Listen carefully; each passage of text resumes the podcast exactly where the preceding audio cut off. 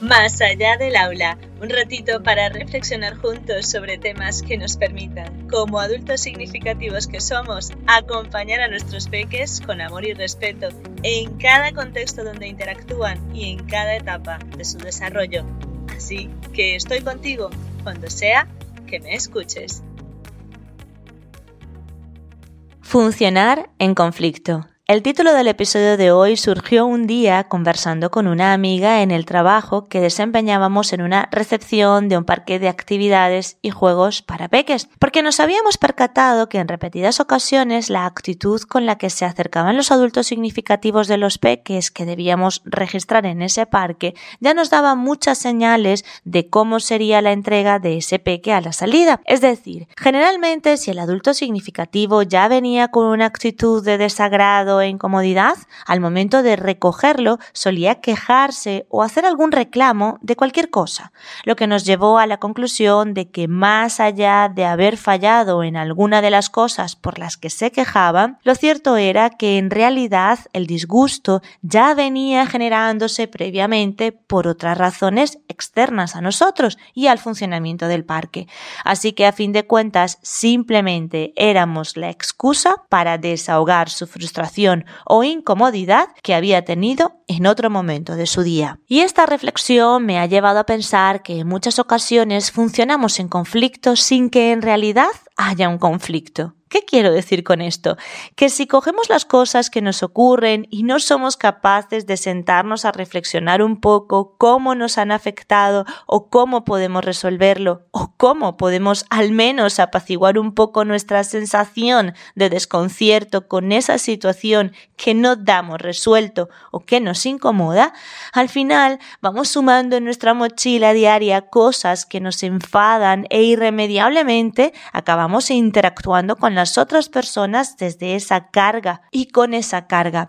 Es decir, más allá de lo que la situación pueda generar, que puede ser un conflicto que obviamente nos genera malestar, estamos valorando las otras situaciones con esos sentimientos que no hemos sabido reconocer y esto al final nos hace funcionar en conflicto con todas y cada una de las personas con las que interactuamos. Por supuesto, entre estas personas están los peques, con quienes solemos muchas veces funcionar en conflicto, porque creemos que no son capaces de empatizar con la situación que nos está ocurriendo y aunque ciertamente no les vamos a contar que este mes no nos cuadran las cuentas, tal y como os he dicho en otros episodios, los peques son muy pero que muy persuasivos e instintivos, por lo que si nosotros tenemos la bondad de explicarles o al menos de presentarles cómo nos encontramos, sin necesidad de dar muchos detalles o de darlos en función de su edad, les estamos invitando a desarrollar la empatía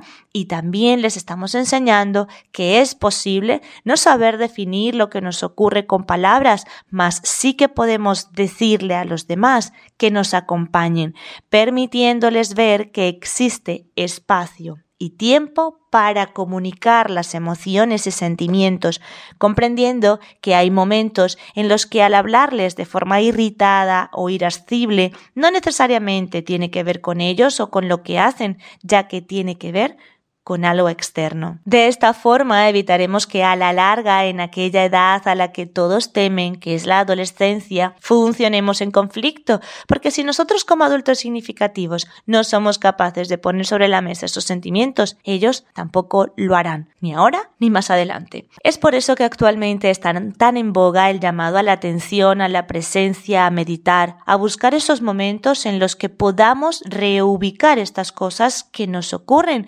para evitar arrastrarlas a todas nuestras interacciones, para identificar esos pesos y esas cosas que nos hacen daño y así dejar de funcionar en conflicto constante con nosotros sin que los otros sean ni siquiera parte de este conflicto que nos está ocurriendo en nuestro interior. Y estos momentos debemos propiciarlos también para los peques, puesto que ellos igualmente experimentan conflictos en su día a día, ya que todas las cosas que les ocurren les pueden hacer actuar de formas irritables o irascibles. Así que con este episodio nos invito a reconocer que podemos funcionar más allá de nuestros conflictos, presentándole a cada persona con la que interactuamos cómo nos encontramos, para que en resumidas nos miremos a nosotros y a los demás desde la compasión. Nos escuchamos en abril con el siguiente episodio que se titula Que sean lo que quieran ser, ¿de verdad?